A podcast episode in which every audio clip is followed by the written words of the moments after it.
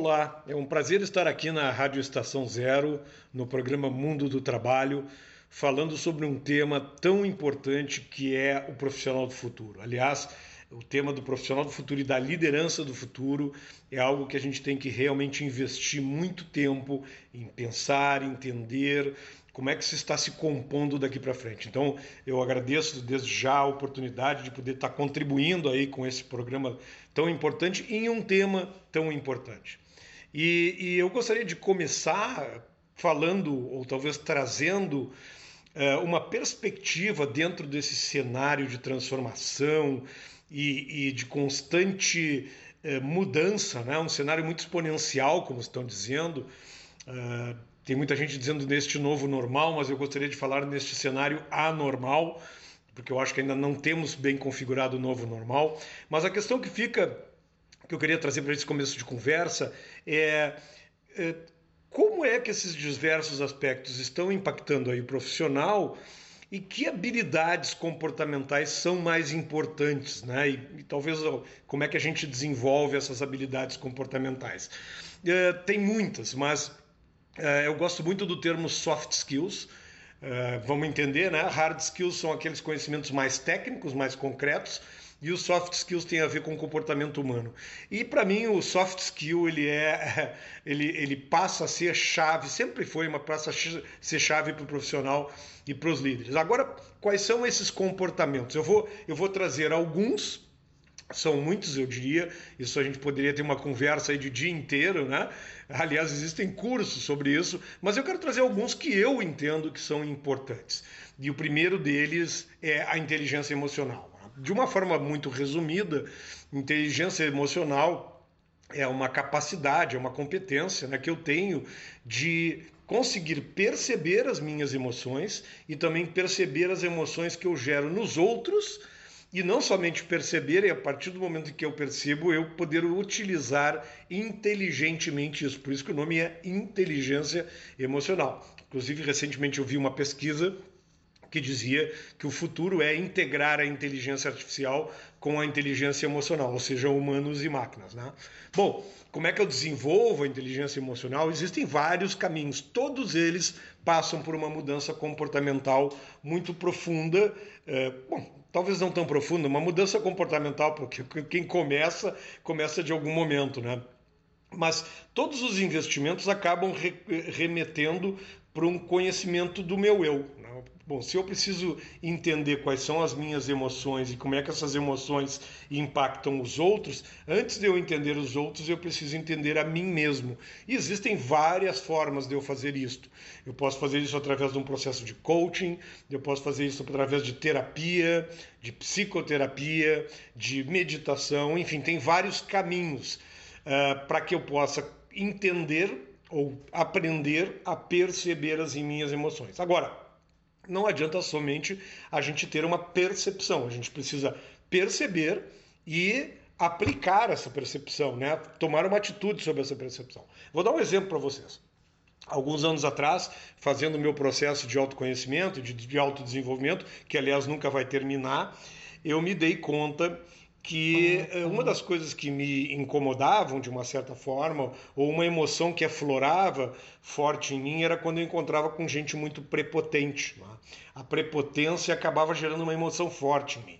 E, e vamos entender o que é prepotente para mim. Prepotente é aquela pessoa que acha que é o ó do Borogodó, que domina tudo, que manda em tudo, que é, sabe mais do que todo mundo, sabe? Aquelas pessoas que te olham de cima para baixo. E eu me dei conta que quando eu encontrava esse tipo de pessoa, ou numa reunião, ou num relacionamento, eu me fechava, ou seja, eu não conseguia me desenvolver, não conseguia pensar bem, eu, eu sabe assim, eu praticamente apagava. Bem, ao mesmo tempo, eu descobri que existem vários prepotentes no mundo hoje e que prepotência é algo que às vezes não é intencional. Muitas vezes é, mas muitas vezes não é. Quer dizer, a uhum. pessoa acaba transmitindo uma ideia de é, prepotência por uma forma de agir, por um jeito, pela forma de se colocar. Outros não, outros têm essa intenção. Bom, se isso é verdade, eu vou continuar encontrando gente prepotente na minha vida. Então, o que, que eu faço com essa minha emoção? Então, eu fui fazer um trabalho na minha época eu fiz um, um, processo de coaching, não só por conta disso, e lá eu, eu trabalhei a minha mudança comportamental do como agir quando eu enfrentasse essa emoção, quando essa emoção surgisse em mim. Hoje eu lido com muito mais tranquilidade, eu consigo abordar, conversar com as pessoas, eu, eu tento não julgar a, a prepotência uhum. e eu consigo lidar, então eu não fico mais apagado, eu não fico mais fechado. Então esse é um exemplo uh, dessa competência tão importante desse soft skill. Um outro soft skill que está junto com esse, né, é o do autoconhecimento. Ele é além da inteligência emocional, né? inteligência, o autoconhecimento, claro, ajuda na inteligência emocional, uhum. mas autoconhecimento também trata de saber como eu funciono, né? saber como eu reajo, saber o que me move, o que não me move, o que me motiva, o que não me motiva, quais são os meus valores, qual é, qual é o meu propósito, eu me conhecer profundamente ao ponto de me permitir uma mudança de comportamentos. Os mesmos, eh, vamos dizer assim, as mesmas áreas que a gente trabalha em inteligência emocional podem ser usadas para autoconhecimento. Muitas pessoas utilizam uh, o coaching, de novo, né? ou, ou, muita gente, a terapia também. Uh, eu não sou psicólogo, mas a terapia eu sei, eu já fiz e faço. Uh, ela ajuda muito para a gente se conhecer. Vamos trazer mais uma aqui, a empatia e, e, e, compaixão. Né? Eu gosto muito da compaixão, porque a compaixão ela fala muito de tu acolher o outro. Né? A gente diz que é empatia, diz, ah, empatia é tu te colocar no lugar do outro. Mas esses dias eu vi um autor falando, diz assim, pô, é difícil tu te colocar no lugar do outro, porque muitas vezes a situação que o outro viveu, tu não viveu exatamente da mesma forma. Né? Ou até às vezes nem viveu. Né? É, e a compaixão, ela trabalha muito mais tu acolher o que vem do outro lado. Né? E eu gosto uhum. muito do termo acolhimento, que não tem nada a ver com paternalismo. Mas Empatia e compaixão é algo, é um soft skill muito importante, principalmente nesse mundo de agora, sabe? Que está todo mundo meio ansioso, com medo, nervoso. Então, é, tanto o profissional quanto o líder, principalmente o líder, ter, uma, ter a empatia e compaixão é muito bom. Como eu desenvolvo isso? Né? Bom, Primeiro, eu preciso buscar algumas coisas é, bem importantes aí que a gente precisa se dar conta. Primeiro, a gente tem que se dar conta que a gente é egocêntrico, ou seja, a gente costuma olhar os outros a partir da nossa cultura e da nossa experiência e não da experiência deles. É, segundo, a gente julga todo o tempo, o que não tem problema, mas o problema é quando a gente julga com base em opiniões e não com base em fatos. É, bom, vamos ficar com esses dois, né? A questão do julgamento e a questão do egocentrismo. Para que eu seja empático, para que eu tenha compaixão, eu preciso resgatar coisas como o respeito, a humildade, a vulnerabilidade e a partir daí me permitir conhecer o outro na sua jornada. Né? Eu chamo isso de leitura de contexto, né? É, saber quem é aquela pessoa, uhum. quais, são as crenças, qual é a cultura dela, o que, que ela viveu, qual é o momento, que situação ela está vivendo, porque certamente é diferente da minha. Né? E a partir dessa identificação, dessa capacidade de ler esse contexto, eu aí sim posso apoiar a pessoa na sua jornada, ou no seu problema, ou na sua questão, a partir da realidade dela e não da minha. Então, isso tem a ver com a empatia. Existem várias outras aí, eu acho que eh, são soft skills importantes, a parte de presença, a escuta, mas eh, eu queria passar para uma outra, um outro ponto, que assim, quais são as principais mudanças que houve nesse mercado e falar um pouco do papel do líder nessas mudanças. Né? Uh, e para isso eu quero trazer um termo que, eu, que é, foi cunhado por um americano chamado Shel Silverstein e ele, ele é um cartunista norte-americano e ele cunhou um termo chamado Tesseract. T-E-S-A-R-A-C. Essa palavra não existe. Mas o termo Tesseract, ele trata de um momento em que, de uma era em que há uma ruptura tão uhum. grande que o tradicional, leia-se o que quiser com o tradicional, ele já deu sinais de que ele não está mais atendendo a demanda, mas ele tem que estar ali, eu não posso tirar. E o novo ele chegou, mas ele ainda não está configurado, então eu não posso adotar totalmente o novo. E ele chama de era Tesseract exatamente esse meio do caminho, onde eu tenho um tradicional que está sinalizando que não funciona mais, mas eu não posso tirar todo, eu tenho um novo que já chegou, mas eu não posso também adotar ele todo e eu vivo ali no meio. Muitos autores, quando vão para dentro das organizações, chamam isso de uh, empresas de nível 1, 1,5, nível 2, né? Uh, empresas ambidestras, sendo que o nível 1 são empresas altamente tradicionais, do nível 2 já são empresas altamente tecnológicas, com indústria 4.0, transformação, e as empresas 1,5 são as, poderíamos dizer que estão vivendo o Tesarac. Bom, por que, que eu estou dizendo isso para vocês? Porque eu gostaria que vocês, para pensar quais são as mudanças no mercado do trabalho, a primeira coisa que a gente tem que entender é que a gente vai conviver com o tradicional e o novo. E eu vou dizer mais, na velocidade com que as coisas estão mudando, quando a gente pensar que um tradicional uhum. desapareceu, o que era novo virou tradicional e nós já temos um outro novo. E para mim esse ciclo vai sempre rodar e cada vez mais rápido. Então essa é a primeira grande mudança no mercado, uma velocidade enorme nas coisas ah, tudo isso por conta da tecnologia, porque a tecnologia definitivamente chegou. As pessoas estão muito nervosas com isso que está acontecendo, porque eh, essa velocidade toda descarregou uma gama de informações muito grandes e algumas coisas estão ocorrendo. Uh, o americano tem uma sigla chamada FOMO, que é Fear of Missing Out, que é uma síndrome, é o medo de perder as coisas, que é uma síndrome que está sendo gerada nas pessoas porque tem tanta informação que a gente tem medo de perder alguma coisa. Outras mudanças, a gente uh, há quem diga que a gente está voltando para a época das imagens né, e dos personagens, deixando a escrita. Né? Eu não acredito que a gente deixe a escrita, mas cada vez mais a gente está usando a linguagem né, dos emojis e tal. Pessoas estão se transformando ativistas é, digitais, né? Isso, isso, está numa pesquisa chamada Futuro do Trabalho, que foi feita pela WSGN pelo LinkedIn. Né? Pessoas estão sendo ativistas digitais, pessoas que não se manifestavam na sua vida presencial, agora estão aí no mundo digital sendo ativistas e é, principalmente um conceito da nova aprendizagem, da nova educação. Uh, o mercado, o que, essa velocidade, essa mudança toda que está acontecendo, uhum. essa exponencialidade, está exigindo que a gente uh, reinvente, talvez seja uma boa palavra, a nossa capacidade de aprender, entendendo que aprender vai ser uma grande constante daqui para frente. Bem, Todas essas são, são grandes mudanças, muitas delas ah, aceleradas ah. pela tecnologia, e claro, nesse momento eu não posso deixar de falar, exponencializadas pela pandemia da Covid-19. Né? Então, uh, eu diria que a Covid-19 se tem alguma coisa boa nisso, porque não tem nada de bom, né?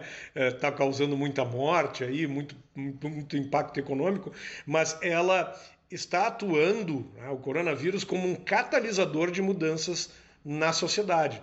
É, mudanças que já vinham ocorrendo, algumas nem começado, outras no meio, outras um pouco mais avançadas, definitivamente foram catalisadas e se exponencializaram. Bem, tudo isso, vamos falar do papel do líder. O papel do líder agora é mais fundamental do que nunca. Por quê? Porque o líder agora, ele definitivamente, ele vai precisar é, desenvolver os seus soft skills, para poder lidar com todo este mundo que está andando. Bom, não, vamos, vamos abrir aqui, vamos separar, né? Eu não acho que hard e soft andem separado, mas vamos falar de hard primeiro. Em termos de hard skills, nós precisamos reaprender a aprender, como eu já comentei, né? Então, é, que jeito eu vou aprender? Hoje tem tanta, tão, tanto formato disponível, né? Tem vídeo, tem TED, tem webinários, tem lives, tem cursos online síncronos e assíncronos. Então eu preciso reaprender aprender. Tem práticas, né? tem vivências, gamificação, realidade virtual. Tudo isso está disponível aí no aprendizado. Agora, o principal sobre aprendizado, e esse é, um, é um, uma mudança do papel do líder, é o aprendizado ativo ou aprendizagem ativa. A aprendizagem ativa, ela fala com metodologias ativas e ela conversa com a ideia do, do líder ou do profissional protagonizar o seu conhecimento. Gente, tá tudo disponível aí. Nós só nós precisamos descobrir o que, que tem de melhor e montarmos um plano de aprendizagem. Então, o papel do líder é incentivar, além de né, se transformar nisso, é incentivar isso.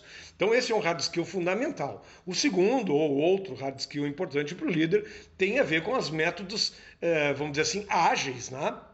Para mim, um líder hoje tem que conhecer Scrum, Scamper, Dragon Dreaming, Design Sprint, Design Thinking, Uh, por quê? Porque são métodos ágeis que vão, vão ajudar a navegar nesse mundo. Nos soft skills, eu falei aqueles há pouco aí que para mim servem para todos, mas com certeza uma grande capacidade de escuta é, é fundamental em cima dessas mudanças que ocorreram no trabalho. Escutar hoje está sendo mais importante do que nunca porque a gente está num mundo em que a cultura, ou pelo menos vamos falar de Brasil, né? A nossa cultura, ela é uma cultura de dar respostas e não de fazer perguntas. Ela é uma, é uma cultura de falar e não escutar. Né? E, e, e, e, quando eu falo, eu falo escuta genuína, né? O, o Otto Scharmer, que é um autor que escreveu o livro Teoria U, ele, ele fala da escuta de download, que é aquela escuta que eu, eu ouço o outro, mas para confirmar coisas que eu já sei ele fala da escuta ativa, que é uma escuta já na perspectiva do outro, mas ele traz um conceito mais profundo de escuta generativa, escuta com a mente e com o coração, tentando ver o melhor do futuro para outra pessoa. Eu acho que vale a pena depois vocês aprofundarem. Então, a escuta, para mim, ela é fundamental. Para saber escutar, a gente tem que saber perguntar. E para saber perguntar, a gente tem que aprender a perguntar. Quem já fez formação de coach, sabe que uma das, a maior habilidade de um coach, além de conhecer o comportamento humano, é a habilidade de fazer perguntas. Uma pergunta poderosa transforma o mundo muito mais do que uma resposta poderosa. Então, eu vou deixar essas assim como a, a escuta como algo importante. Agora, o que, que eu preciso trazer para vocês e que eu gostaria de contribuir? Gente, existe um, um, mundo de descobertas feitas pela neurociência do comportamento sobre o funcionamento do nosso cérebro. E nós precisamos também aprender sobre isso. Eu, eu agora, nesses últimos aí, vamos pegar aí quatro meses, eu fiz um aprofundamento, continuo fazendo, em cima da neurociência do comportamento no mundo virtual. Por quê? Porque eu estou trabalhando home office, meu time está home office, e eu quero aprender a entender como é que o comportamento se dá no mundo virtual. Agora, não é só no mundo virtual que a gente tem que aprender a neurociência, a gente tem que entender o funcionamento do nosso cérebro para ser um líder melhor. É, eu vou dar um pequeno exemplo muito rápido aqui, porque não é esse o nosso tema. Veja, o nosso cérebro, no ponto de vista da escuta, ele não é multitask. Aliás, nós não somos multitasks, tá? Isso é uma ideia que venderam para nós. A gente consegue fazer um monte de coisa ao mesmo tempo, mas a gente não consegue se concentrar muito em várias coisas. Mas a escuta está comprovado pela neurociência que a escuta não é multitask, ou seja, quando eu tenho alguém falando ou muito baixinho, ou está dando eco, né, se for no, meio digital, num telefone, etc., ou tem muito barulho atrás de mim, uma furadeira, eu estou no trânsito, na feira, no supermercado, eu tenho dificuldades de escutar.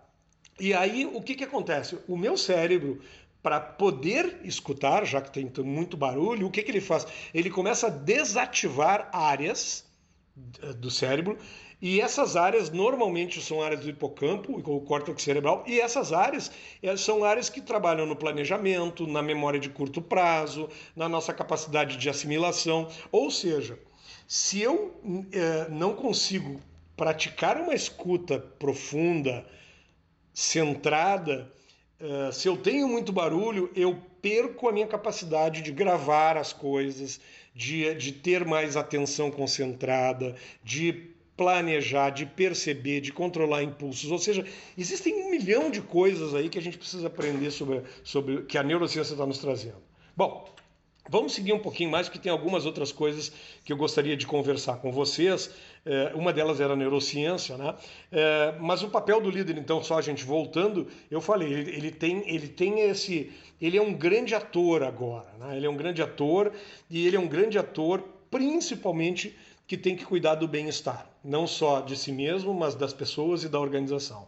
É, uma pesquisa feita pela Deloitte, chamada Global Human Trends Capital, ou seja, tendências globais dos seres humanos em 2020, é, essa pesquisa já é feita desde 2011, mas em 2019 e 2020 ela traz o conceito do empreendimento social, ou seja, da empresa que se relaciona com a comunidade, que se relaciona com o meio onde está e que cuida dessa comunidade da sociedade e traz o conceito de líderes cuidando do bem-estar dos seus colaboradores.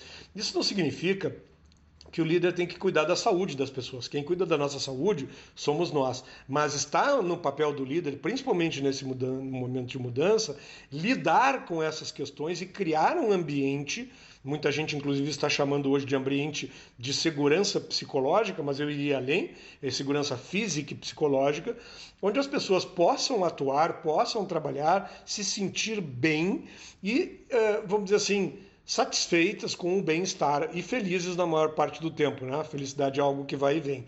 Então, eh, um grande papel aí para o líder ele tem a ver com o bem-estar das pessoas. Ora, se a gente vai falar em se preocupar com bem-estar, a gente volta para aquelas discussões lá da inteligência emocional, do autoconhecimento, da empatia, da compaixão, da escuta. Né? Então, o, o líder precisa entender esse papel dele papel na aprendizagem ativa, o papel na escuta, na transformação das pessoas, o papel no bem-estar das pessoas, tudo isso vem com esse futuro do trabalho.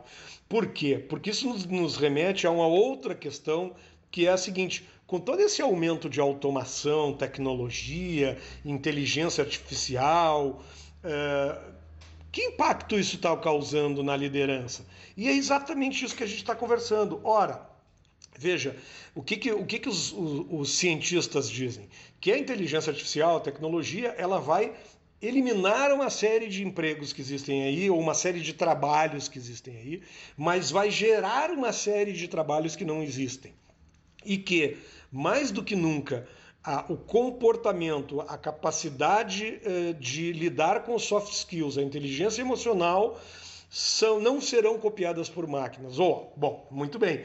Se isso é verdade, o impacto que está tendo dentro da, na liderança por conta da inteligência artificial e da tecnologia é exatamente que ela vai nos liberar, ou seja, tecnologia e inteligência artificial estão assumindo coisas que a gente não vai precisar mais fazer para que a gente possa focar naquilo que a gente tem de melhor, que é a nossa essência, que é a essência do ser humano, que é o comportamento humano, que é o relacionamento, que é a interação, que é a empatia, etc.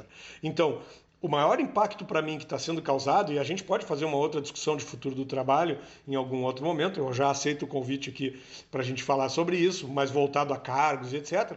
Mas o maior impacto é que nós precisamos definitivamente uh, desenvolver o nosso comportamento e os nossos skills comportamentais. Bom, uh, dentro disso, né, uh, o autoconhecimento e o desenvolvimento do comportamento se relacionam diretamente à minha capacidade de liderança. Eu vou ser um melhor líder quanto mais eu me conhecer e quanto mais uh, desenvolvimento eu tiver do meu lado do comportamento. Isso significa uh, uma evolução enquanto ser humano. E veja, não é algo fácil. Tá?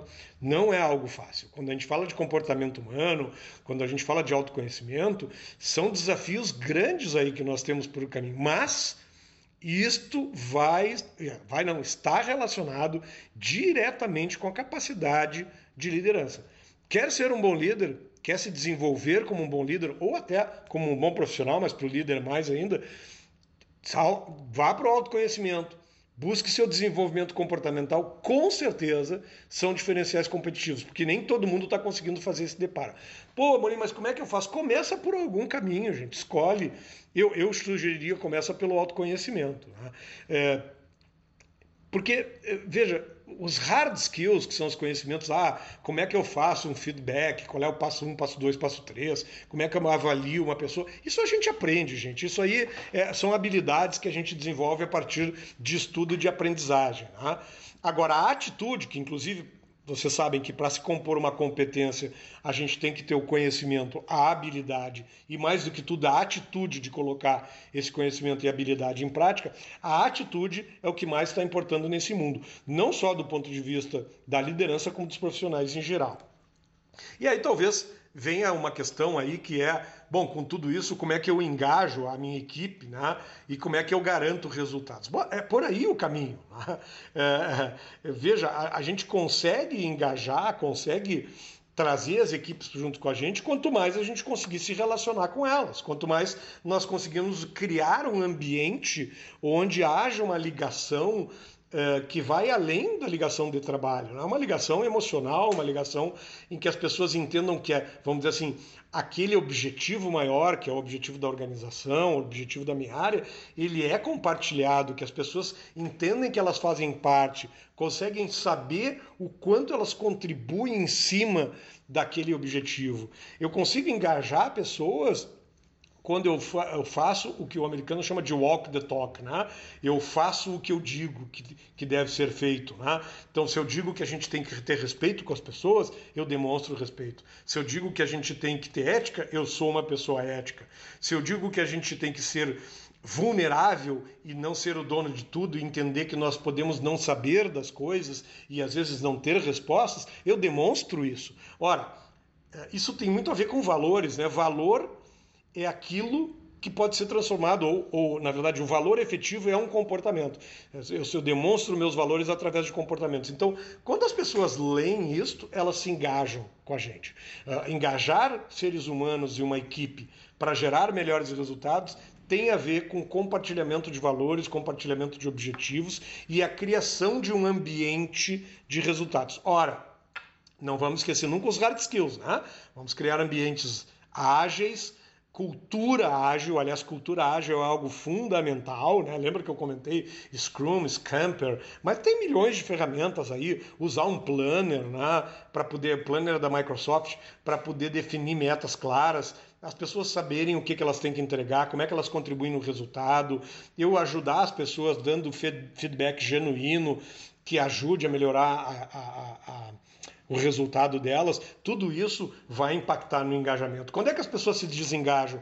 Quando elas perdem o objetivo comum, quando elas não são respeitadas, quando elas não veem um ambiente, por exemplo, propício ao erro, ao aprendizado, ao desenvolvimento, aí as pessoas começam a se desengajar. E aí, claro, o resultado cai. Quando é que as pessoas se engajam? Exatamente o oposto. Tá? Uh, nunca esquecendo que se eu não sei para onde eu tenho que ir, qualquer caminho vai seguir, vai servir. Então, o líder também precisa definir claramente para cada um as metas e a meta da coletividade. Uh, inclusive, existem estruturas hoje que trabalham diferenciadamente isso. Né? A gente conhece a estrutura hierárquica, mas eu já identifiquei pelo menos aí 14 estruturas. Por exemplo, existem estruturas por pods, por squads, por guildas, matriciais, estruturas projetizadas que criam um engajamento de time a partir de um conceito diferente da liderança hierárquica, que é aquela liderança é, ou uma liderança de comando e controle. É uma liderança muito mais compartilhada, mais inspiradora. Bem, eu não quero me prolongar muito hoje, a gente teria muito tempo e muita coisa para falar, e eu gostaria de encerrar é, esse nosso bate-papo deixando um conselho, uma, uma, conselho de graça, né? A gente faz se quiser. E, e o meu conselho é invistam no aprendizado. Uh, existe muita coisa disponível, existe muita coisa bacana por aí. Eu acabei de fazer um curso agora na PUC, uh, gratuito. Uh, claro, eu vou deixar um convite aqui para vocês acessarem o site do Senex, que é a empresa que eu sou o CEO, que é uma empresa que trabalha desenvolvimento comportamental de líderes www.cenex.com.br.